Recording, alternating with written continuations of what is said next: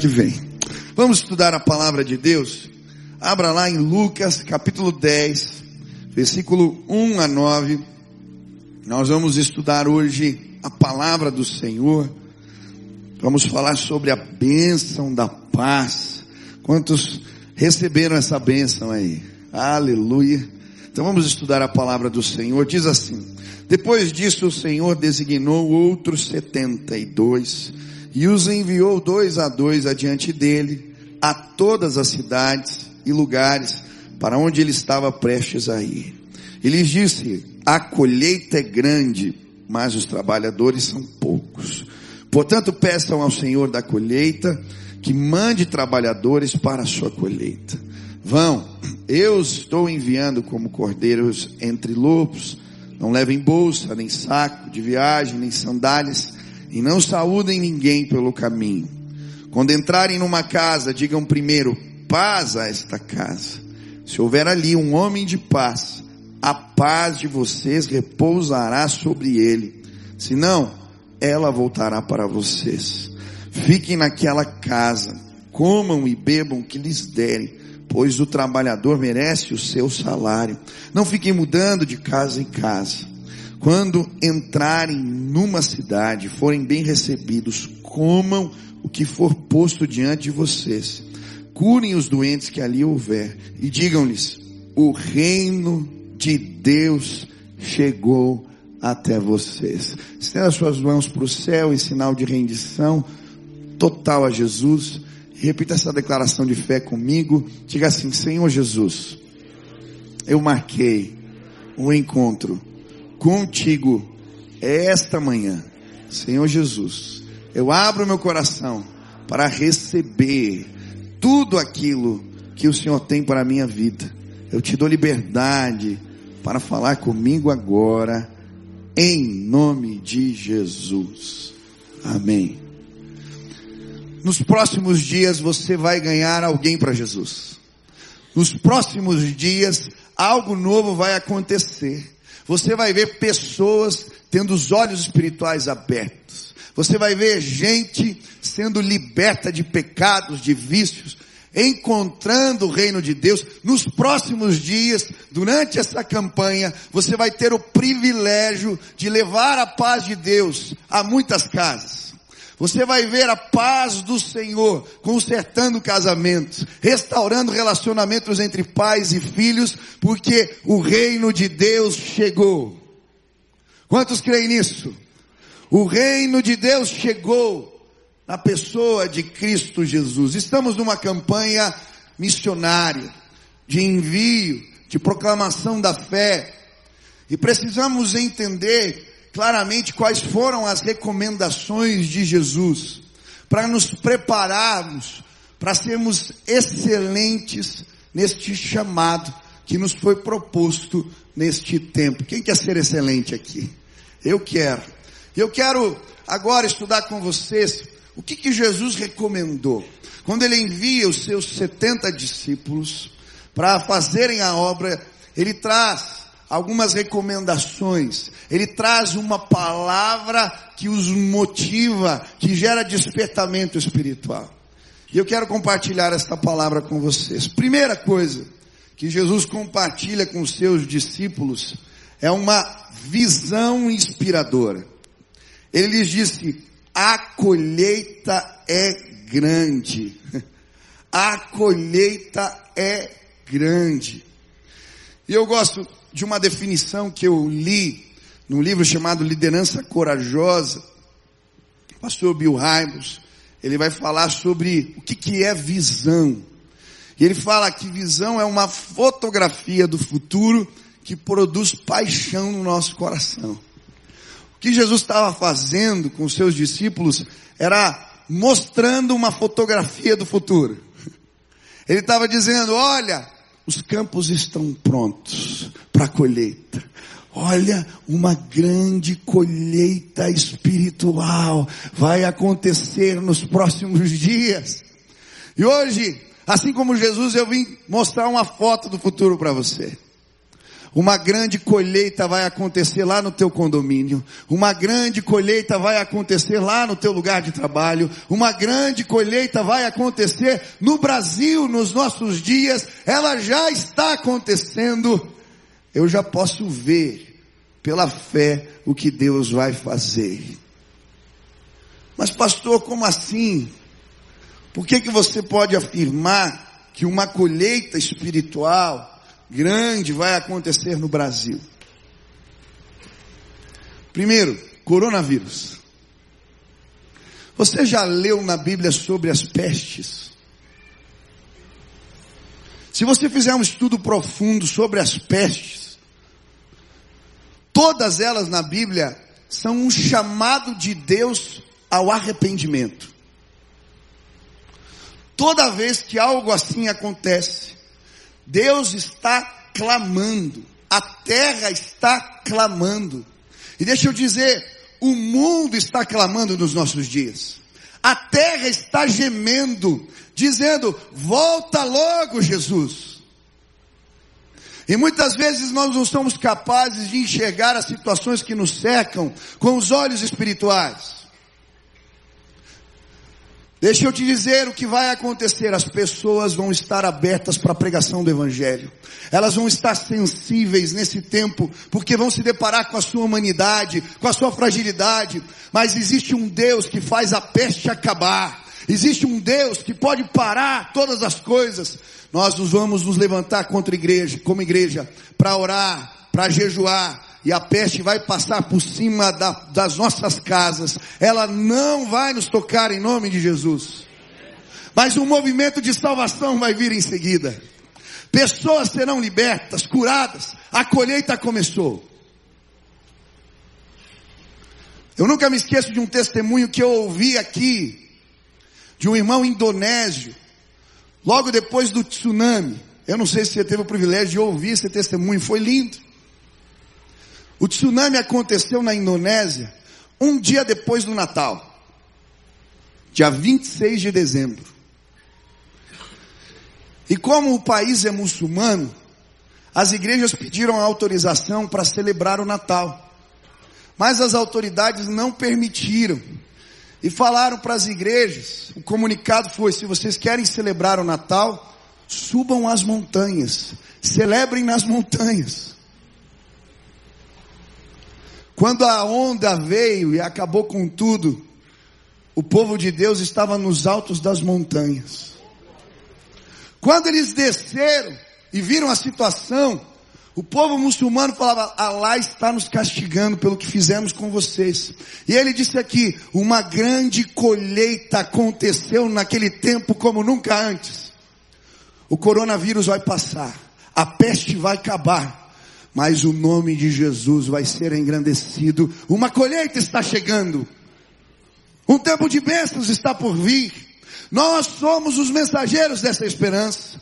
Nós temos o remédio para o coronavírus, para a praga, para a peste. Nós temos o remédio para o pecado que nos afasta de Deus, que assola a humanidade. Eu não tenho medo da morte, porque Jesus me alcançou.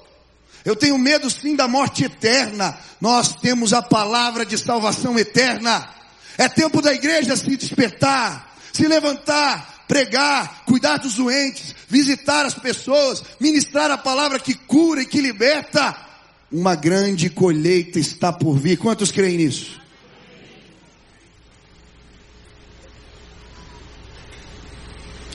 Nós podemos olhar as crises em perspectivas diversas a enfermidade da minha mãe. Quando surgiu esse tratamento, começamos uma reunião de oração. Era uma campanha simples, uma live na internet seis horas da manhã. Confesso quando a minha tia me ligou falou, Michel, eu não sou muito dado com esse negócio de Instagram, de internet. Falei, tá bom, vamos lá não tinha muitas expectativas. Mas sabe o que começou a acontecer? As pessoas estão aprendendo a orar. E elas estão percebendo a bênção de Deus. E no meio desta crise, Deus está abençoando muitas casas e famílias. Esta semana, na quinta-feira, de manhã, às seis horas da manhã, tinham duas mil pessoas orando às seis horas da manhã. Eu tenho recebido testemunhos diversos de gente que foi curada da depressão. Gente que arranjou um emprego, tinha um jovem, quatro anos desempregado, falou, pastor, eu não tinha nem mandado currículo. Eu orei na live no dia seguinte, veio duas propostas de emprego. Curas incríveis acontecendo. Gente com mão mirrada, que os ossos desentotam. Gente, o que, que é isso? Mover do Espírito. Uma colheita grande está para acontecer nos nossos dias. Um dia vamos ter um estádio às seis horas da manhã orando e clamando ao Senhor. Porque quando o povo de Deus ora, as coisas acontecem. Nós temos que ter a postura certa neste tempo. Enxergar com os olhos do Espírito. Durante essa campanha de oração, Deus deu um sonho para minha esposa, compartilhei no culto, compartilhei na internet, de um avião que passávamos nós no aeroporto, na fila para entrar no avião e a atendente ali da companhia aérea diz, olha, só tem um problema, o avião não vai parar. Como assim? Olha, para entrar nesse avião, a gente tem um procedimento que se chama embarque violento. Ela disse que as pessoas que iam buscar as bolsas, as bagagens, perdiam voo. E depois desse voo, chegava no seu destino e acontecia uma grande festa. E pessoas que nós temos orado juntos, estavam nessa festa celebrando a Deus. E ela falou para mim, eu, que sonho estranho, né? Eu falei, Lina, você não entendeu? O mover de Deus está passando. Como um avião, mas ele não vai parar. Os que entrarem nesse embarque violento, os que se lançarem nas asas do Espírito, vão participar da colheita que Deus tem para nós. Mas aqueles que forem atrás das bolsas, bagagens, de outras prioridades, vão perder a colheita. Hoje eu vim dizer para você, você precisa participar da colheita que está por vir. Eu já pude subir a montanha, eu já posso ver o que Deus vai fazer, é maravilhoso. Serão centenas de milhares que se converterão nos nossos dias, nesta geração. Em poucos anos, o Brasil vai ter mais de 50% da população que professa o nome de Jesus. Seremos maioria. Uma grande colheita está acontecendo em nossos dias. Aleluia. Quantos creem nisso? Você pode aplaudir a Jesus e celebrar a colheita. Ela vai vir, ela está chegando. Mas logo depois que Jesus apresenta a visão maravilhosa da colheita, ele dá uma ordem. Portanto, peço ao Senhor da colheita que envie trabalhadores para a sua colheita. E a palavra enviar aqui é equibalo. Equibalo é uma palavra que Jesus usou, usava no grego, para expulsar demônios. Nos episódios onde ele expulsa demônios, ele diz equivale. Eu não sei se você já viu alguém expulsando demônio. Quem já viu aqui? Olha, bastante gente. Eu nunca vi alguém dizendo assim, por favor, seu demônio, dá licença. Está na hora de ir embora. Como que é um, uma declaração de autoridade? Sai. Quando Jesus fala com os seus discípulos, ele está dizendo, saiam. Ele literalmente os está expulsando para os campos. Sabe o que você veio fazer aqui na igreja hoje? Ser expulso. Deus está nos enviando. Deus está nos mandando ir. Sair da zona de conforto. Pregar o Evangelho. A colheita está pronta. Os campos estão prontos. Aonde estão os trabalhadores? Saiam, se levantem. Vamos voltar com alegria, trazendo os nossos feixes, porque Deus vai fazer coisas novas nesse tempo. Você vai voltar com o seu filho aqui celebrando a Jesus. Você vai voltar com o seu vizinho, nós vamos descer as águas do batismo juntos. Você vai ver. Saia prega o evangelho, prega a palavra. Achei tão bonito testemunho que eu ouvi do Laurinho. O Lauro é o líder da adoração no Ministério de Jovens. E ele estava assistindo um dia o culto pela internet. Era um movimento de casas de paz no ano passado. E alguém que está assistindo o culto ali, no Facebook, coloca um recadinho. Eu gostaria de ter uma casa de paz na minha casa. É possível e tal. E ele começa a tentar ajudar, arranjar alguém, e aí Deus fala para ele, é você, cara, você está querendo arranjar quem? E aí ele então manda ali um recado para aquela senhora, entra em contato, e ele e a sua esposa começam a ir lá, fazer esse movimento de casa de paz ali. Mas sabe o que acontece? Nesse tempo das visitas, dos encontros, a família toda é restaurada. Aquela mulher que estava longe se volta para Jesus. Todos são impactados com a mensagem, mas durante a campanha, no finalzinho da campanha, aquela mulher tem um problema e morre. Sabe quem foi fazer o funeral? O Laurinho. Eu fico pensando, se ele não tivesse ido, se ele não tivesse atendido o apelo do Espírito no seu coração, o que teria acontecido com aquela casa? Queridos, o tempo de oportunidade é agora. A janela está aberta. Não podemos perder tempo com outras coisas. Precisamos ouvir a mensagem de envio de Jesus e seguimos a orientação do Mestre. Quantos querem se dispor aqui em nome de Jesus? Deus vai usar você nos próximos dias. Mas sabe, Jesus, além de os enviar, ele também comunica a eles uma mensagem poderosa, poderosíssima. Ele vai dizer assim no versículo 1: Depois disso, o Senhor designou outros setenta e os enviou de dois a dois adiante dele a todas as cidades e lugares para onde ele estava prestes de ir. Eu acho interessante o fato de Jesus os enviar adiante, à frente deles. A gente normalmente diz que Jesus vai na frente, né? Aqui foi o contrário. Ele mandou os discípulos na frente, mas por que isso? Por que isso?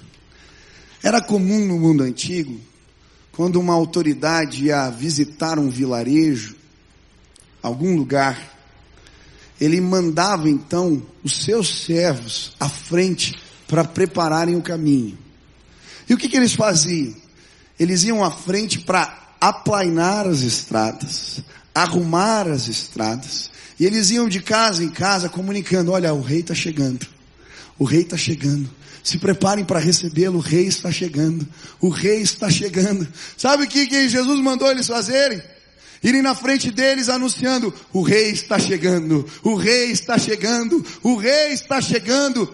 Nós vamos anunciar esta mensagem.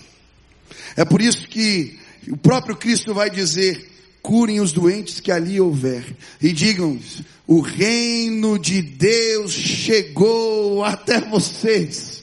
Nós vamos de casa em casa de empresa em empresa, de firma em firma, de faculdade em faculdade. Nós vamos bater nas portas dos nossos vizinhos e nós vamos declarar: o rei está chegando, o rei está chegando, o reino de Deus chegou na pessoa de Jesus. Que mensagem poderosa! Curem os doentes e anunciem: o reino de Deus chegou. Quantos creem que o reino de Deus chegou na pessoa de Cristo Jesus? Preparem o caminho. Preparem o caminho. Preparem o caminho. Eu lembro alguns anos atrás, eu era pastor de adolescentes aqui na igreja. E nós estávamos enviando os jovens, os adolescentes, para começarem trabalhos nas escolas. A gente tinha um projeto chamado Intervalo Vida. E eles, no momento do intervalo, eram preparados para falar de Jesus. E eu lembro que eu chamei um dos meninos aqui que a gente treinou, dei a documentação, tinha uma cartinha que a gente escrevia para eles levarem para os diretores, explicarem o trabalho. E aquele menino foi com toda alegria, mas voltou me dizendo, Ih, Michel, pastor, olha só, não deixaram fazer o trabalho. E ele ficou chateado, eu falei, não, vamos, vamos orar. Vamos orar. E passou pouco tempo, aconteceu uma tragédia na escola. Um adolescente se suicidou naquela escola. Era o colégio da polícia militar. E eu lembro que daí eles fizeram uma reunião, ele falou, para ver o que, que eles iam poder fazer nesse tempo, diante daquela situação. E aí o diretor lembrou do menino que veio pedir para orar na escola. Aí chamaram ele de novo, o Jonathan. Ele chegou na sala do diretor, olha, essa escola está precisando de Deus. Diante do que aconteceu, a gente precisa tomar algumas medidas a gente entendeu que a tua proposta é boa. Então escolhe a sala que você quiser e pode fazer as reuniões. E aquele menino começou as reuniões de oração naquela escola. Eu nunca vou me esquecer, passaram poucos dias. Ele me convidou para ir na escola. Eu chego na escola, o anfiteatro está lotado. Devia ter umas 300 crianças, adolescentes ali. Aquele menino na simplicidade pega o violão, toca as músicas, dá um breve testemunho como ele sempre fazia. Mas aquele dia tinham dado uma oportunidade de eu falar e eu fui ali ministrar. E eu vi aquele bando de adolescente entregando a vida para Jesus. Sabe por quê? Um menino devia ter uns 14 anos de idade naquela época. Ele entendeu que o reino de Deus tinha chegado na escola onde ele estava, porque ele estava lá.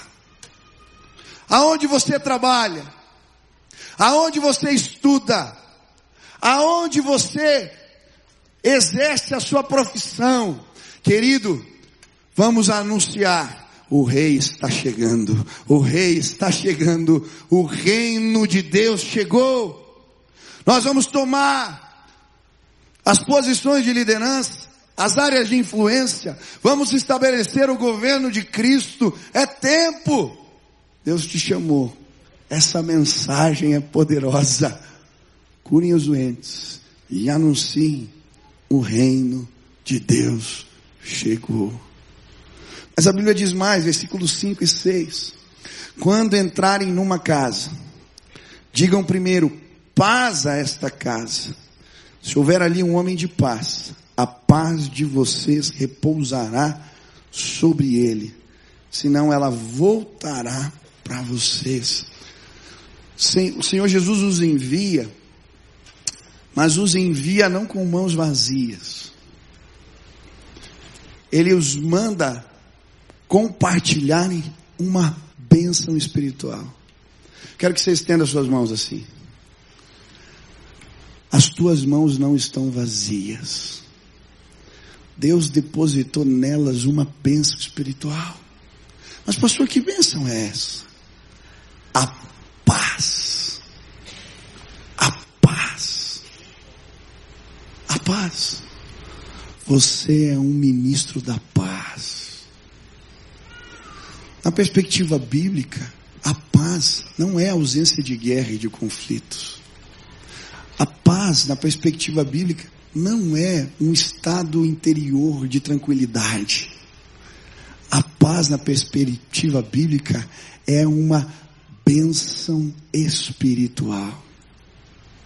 É algo que Deus produz em nós. Estão vários os textos que comprovam isso.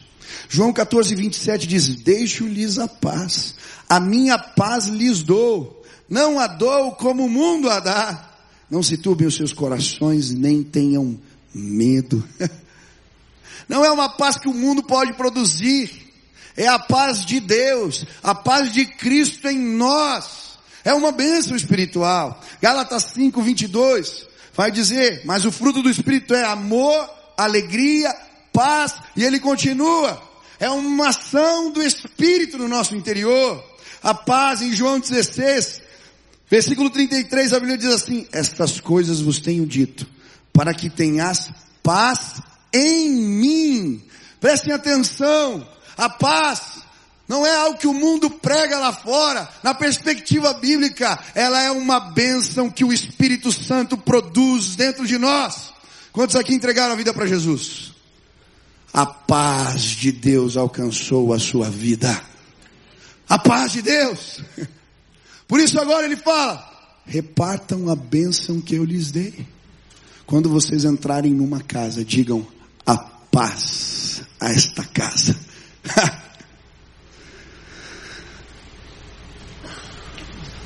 Nós vamos compartilhar bênçãos espirituais. É possível ficar tranquilo num momento como esse? É? O Espírito Santo produz paz no nosso coração. É possível.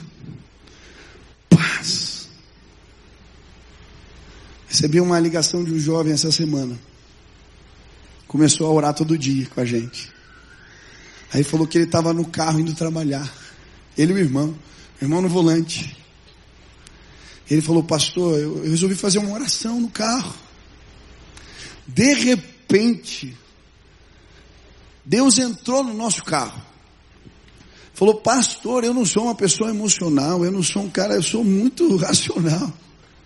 Mas eu comecei a chorar porque eu sentia uma paz que eu não sei explicar, que excede o entendimento.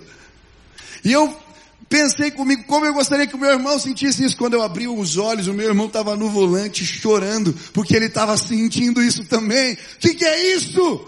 A paz do Espírito. Vamos entrar nas casas e vamos compartilhar a paz de Deus. E a Bíblia diz que esta é uma bênção condicional. Existe uma condição para recebê-la. E por isso o texto diz: se houver ali um homem de paz.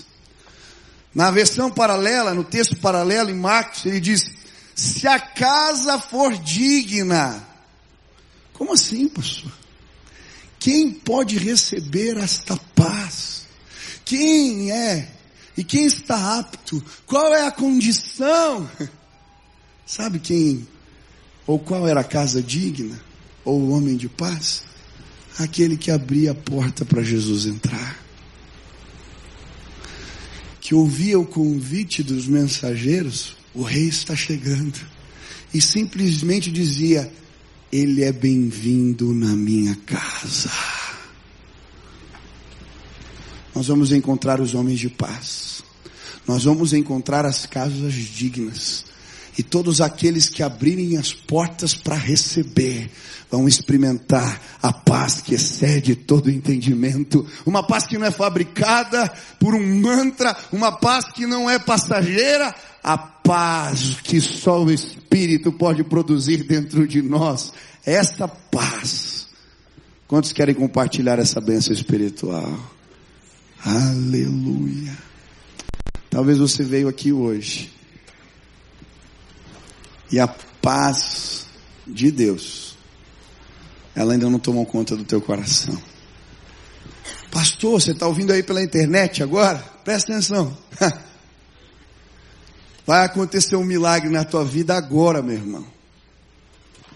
Se você abrir a porta para Jesus entrar, Ele vai entrar na sua casa, Ele vai entrar no seu coração e a paz de Deus vai reinar. Aleluia.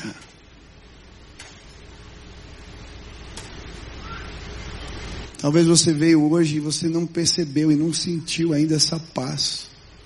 E hoje ouvindo essa palavra aqui, você está dizendo eu quero. Tem alguém assim? Dá uma cena. Eu vou orar rápido por você. Deus te abençoe, querido. Deus te abençoe, minha irmã. Mais alguém hoje? Deus te abençoe. Mais alguém quer essa paz aqui hoje? Deus te abençoe, querida. Mais alguém? Deus te abençoe. Nem é o apelo ainda, deu um mover de Deus, Deus te abençoe. Mais alguém quer essa paz, Deus te abençoe, Deus te abençoe. Ah, uma criança lá atrás, duas, Deus te abençoe, aleluia. Mais alguém, levanta a mão aí, Deus te abençoe, Deus te abençoe, Deus te abençoe. A paz de Deus está neste lugar. Você que ergueu sua mão, ergue as duas assim para o céu. Isso. Feche os teus olhos.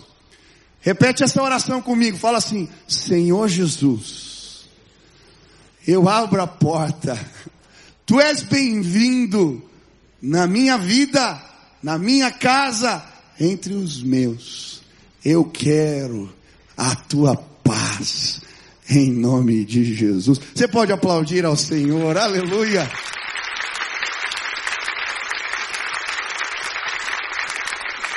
Última orientação de Jesus.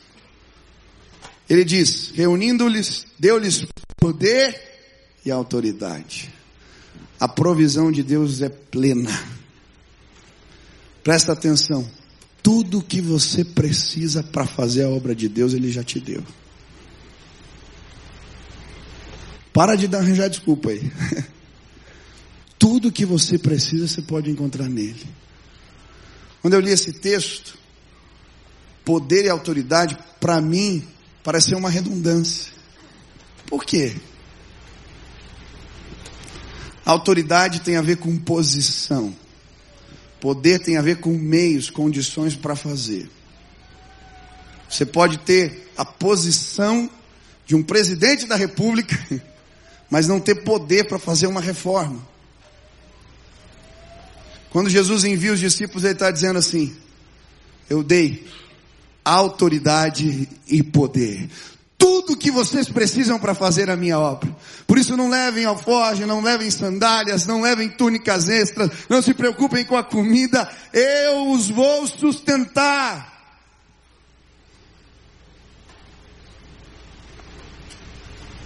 Tem tanta gente parada, dizendo eu não tenho como, eu não tenho condições, isso é uma mentira.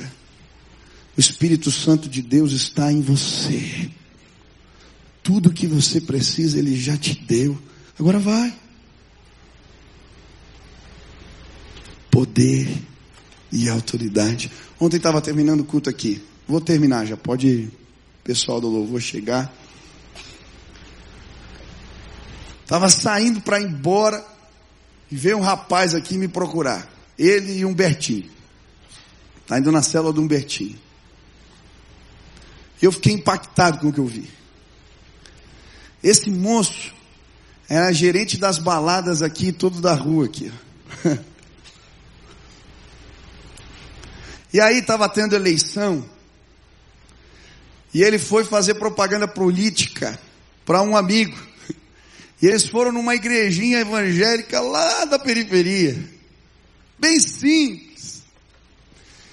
E como um amigo ia fazer propaganda, ele envergonhado, Falou, ele é todo tatuado, rapaz. Ele falou, eu vou sentar lá atrás no fundo. e ficou lá atrás escondido, esperando terminar o momento. Chega uma irmãzinha do coque lá, abençoada. Olha para ele e fala assim: chama ele pelo nome, Fulano, pelo nome. E começa a falar. Ele estava tão impactado que ele mostrou, pastor, olha o vídeo aqui. ele tinha alguém tinha filmado, ele trouxe para mim a mulher falando tudo que ele estava fazendo, que Deus ia fazer na vida dele. Falou, eu nunca tinha sentido isso. Que negócio é esse? Poder e autoridade. Aquela irmã do Nordeste veio aqui. E esse moço agora está fazendo parte da célula, vai começar o discipulado. Ele vai gerenciar as nossas festas aqui de colheita e salvação, porque Deus resgatou das trevas e trouxe para a sua maravilhosa luz tudo o que precisamos. Poder e autoridade nos foi dado em nome de Jesus. Quantos querem fazer parte dessa colheita? Se Deus falou contigo, fique de pé, eu quero orar por você agora. E quero pedir que Deus te capacite Deus te use para o louvor da sua glória. Quantos querem ser equipados com ferramentas espirituais hoje aqui? Compartilhei com os pastores da semana, quando um profeta trabalhava com Eliseu perde o machado. Eles estavam ampliando a casa. Sabe, eu creio que nós estamos num tempo onde Deus vai ampliar as nossas tendas, alargar. Não vai faltar trabalho. Mas ele chega para o homem de Deus e diz: O machado que eu perdi era emprestado. Deixa eu te dizer algo. Toda ferramenta que recebemos para fazer a obra de Deus ela é emprestada. Toda ferramenta. O problema é que às vezes a gente quer usar as nossas ferramentas. Mas quando a gente usa as do Senhor, as coisas acontecem. O profeta fala: Ei, vamos lá onde você perdeu. E sabe, tem gente aqui que deixou dons de lado, deixou habilidades do espírito, ferramentas espirituais de lado. Nós vamos voltar no lugar onde perdemos elas.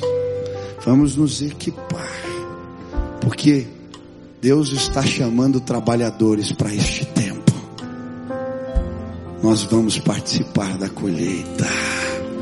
Estenda suas mãos, eu quero orar para que Deus te equipe agora. Pai, que toda ferramenta espiritual que os teus servos precisam, para entrar nas casas, para pregar o Evangelho, para apresentar Jesus, para orar pelas pessoas, para cuidar dos seus, que todo equipamento espiritual, seja emprestado agora. Que o Senhor coloque nas mãos dos teus servos. E que eles possam ver poder e autoridade de Deus sendo derramada através de suas vidas para o louvor, glória e honra do nome de Jesus. E que a colheita venha, que possamos celebrar a vitória.